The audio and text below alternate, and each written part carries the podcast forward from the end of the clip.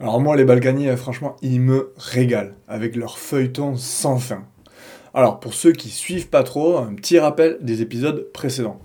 En 2019, Patrick finit par être condamné hein, à 3 ans de prison ferme pour fraude fiscale. 5 mois d'incarcération plus tard, il est libéré sous bracelet électronique car son état de santé est jugé comme étant incompatible avec sa détention. État de santé qui s'est ensuite avéré être tout à fait compatible avec la célébration de la fête de la musique la même année.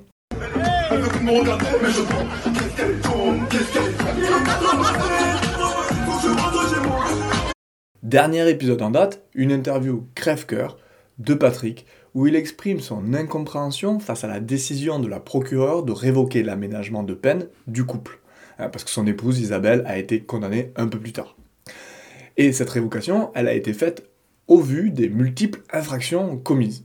Remboursement ridicule, ils doivent 5 millions au fisc et ils remboursent à coût de 500 euros. Manquement chronique à leur assignation en résidence, entrave manifeste au bon goût. Et le voilà, ce bon vieux Patrick, dans cet entretien dégoulinant de compassion sur BFM, qui interroge plein de sincérité hein, les téléspectateurs. Quand j'ai vu ça, j'ai dit au juge, le juge, quand le, portail sonne, j'ai besoin d'aller au portail, hmm. ouvrir le portail, euh, prendre le, le, courrier quand c'est le facteur qui sonne, les livraisons, etc. Et à nous deux, on a moins de je ne veux pas dire les chiffres parce que ça peut paraître beaucoup, mais le train de vie de cette maison qu'on est obligé d'entretenir, euh, le fuel, l'électricité, etc., coûte très cher, les impôts coûtent très cher, il nous reste quasiment rien à la fin du mois. La question que tout cela me pose, c'est comment est-il possible d'être à ce point à côté de ces pompes, de prendre tous les Français pour des abrutis et de continuer à avoir le droit d'être interviewé comme si de rien n'était? Comment le système fait-il pour prendre au sérieux des gens qui osent tout et qui sont donc, selon la définition d'Audiard, des cons Les cons, ça ose tout. Et c'est même à ça qu'on les reconnaît. Peut-être tout simplement car notre système le permet. Si ce n'est l'encourage. Car c'est uniquement parce que ce couple est riche et célèbre que les Balkany peuvent se permettre de se plaindre devant les caméras de BFM d'avoir dû faire un stage de citoyenneté où les autres stagiaires étaient eux condamnés pour violence. Et dans sa bouche, on a la sensation qu'il évoque des sous-hommes. Vous étiez au milieu des autres euh, personnes qui étaient, bien sûr, à, qui il avait été imposé un stage de citoyenneté. Voilà, même le procureur est, est venu euh, ouvrir le stage et a demandé à chacun de se présenter et de dire pourquoi ils étaient là. Les neuf autres, c'était pour violence. Imaginez, Patrick enfermé toute une journée avec des gens ayant commis de véritables violences. Quelle idée Car eux, les Balkany, les crimes, pardon, les délits qu'ils ont commis n'ont rien à voir avec de la violence. La fraude fiscale, même s'il s'agit de milliards qui ne pourront jamais être alloués aux besoins essentiels des plus pauvres, ne constituera jamais un crime. Les fautes des cols blancs, par construction, ne seront jamais que des délits non violents. Qu'il s'agisse de corruption, de délits d'initié, de pyramides de Ponzi nous entraînant tous dans l'abîme financier ou bien de scandaleux profits faits grâce à des mouroirs, on reste toujours dans la non-violence. De la même manière, détruire un pont que tous les Hollandais chérissent pour laisser passer son immense voilier trois mâts flambant neuf, tout en réduisant à l'esclavage des milliers de personnes dans des hangars, c'est aussi de la non-violence. Petite pensée pour, pour Gandhi qui doit se retourner un petit peu dans sa tombe. C'est un peu comme si on disait l'argent est pas plus violent qu'il n'a d'odeur. C'est bien connu. Mais ces déclarations et ces comportements insolents, quasi outrageants, dixit la procureure du Val d'Oise, qu'on sent un petit peu éreinté par l'attitude des Balkany ces dernières années, posent une question décisive. Les riches ne seraient-ils pas tout simplement un peu plus cons que la moyenne? Dit de manière un peu moins gratuitement provocante, est-ce que les classes populaires n'auraient pas un peu plus de cette décence ordinaire dont parlait Orwell? Alors déjà, décence ordinaire, de quoi parle-t-on? On pourrait résumer la fameuse décence ordinaire comme le fait Bruce Bégou à la faculté instinctive de percevoir le bien et le mal. Jusque-là, ça semble à peu près clair. Ensuite, quand il va s'agir de dire si c'est une bonne ou une mauvaise notion, là, c'est bataille rangée au sein de la gauche, et ça, on sait faire. Alors certains à gauche décident de la comprendre, cette notion, de manière caricaturale. Quoi de mieux d'ailleurs pour sabrer une notion que d'en critiquer la plus mauvaise interprétation possible C'est ainsi que dans l'article Orwell et la common decency, des récupérations parfois douteuses, Pierre-Louis Poyot laisse entendre que cette notion renverrait à un peuple qui, par essence, saurait mieux faire. Et on le sait, hein, l'essentialisme, surtout à gauche, c'est pas ouf. Comme si quelqu'un avait pu défendre un jour l'idée d'un peuple génétiquement programmé pour être plus décent que les riches. C'est faire peu de considération pour Orwell et pour ses défenseurs que de leur prêter une pensée aussi simpliste. Les mêmes hein, décrédibilisent la thèse de la décence ordinaire en en listant des contre-exemples. Ainsi, Pierre-Louis nous apprend que des villageois français en 1893 à Aigues-Mortes lynchèrent 17 ouvriers italiens parce qu'ils étaient italiens.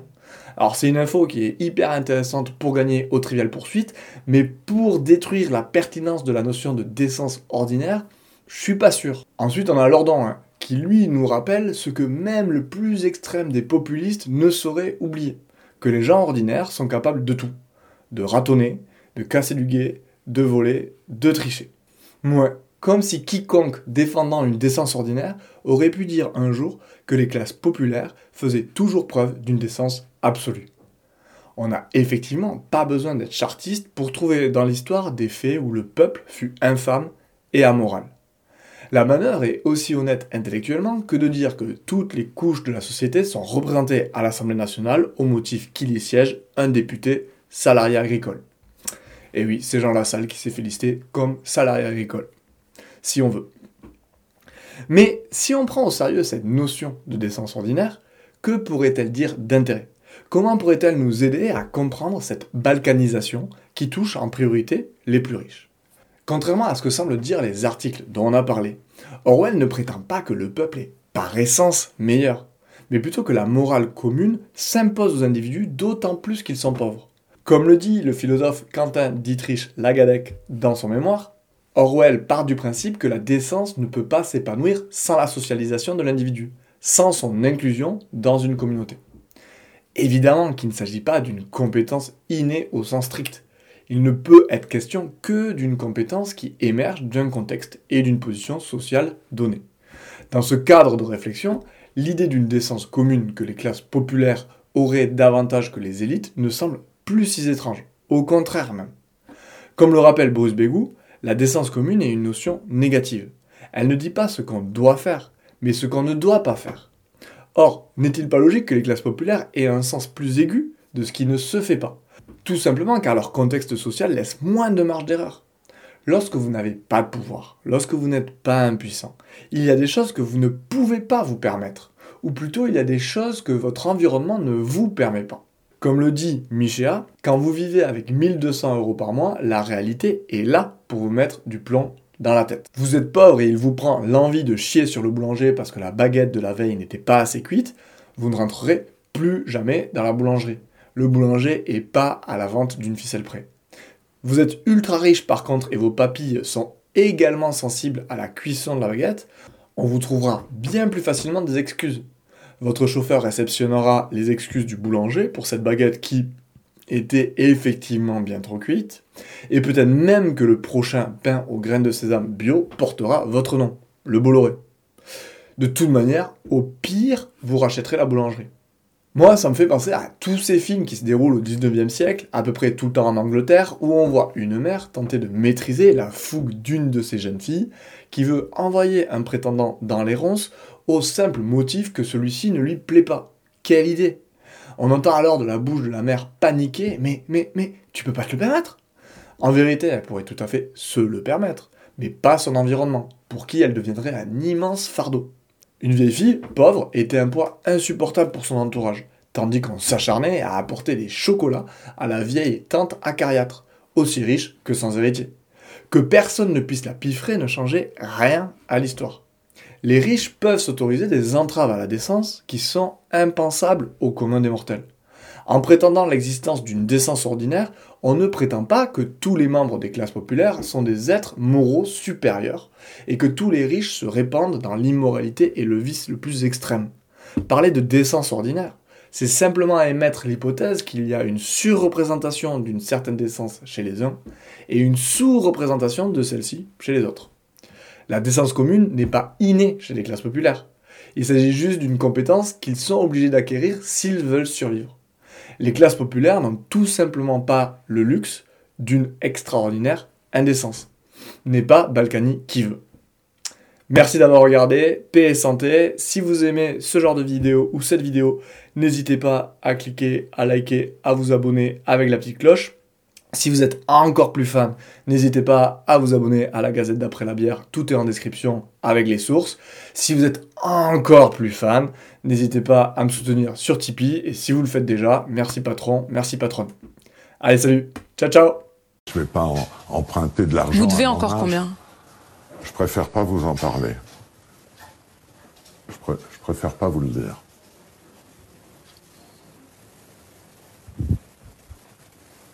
Tu veux t'arrêter là T'es sous une montagne de dettes.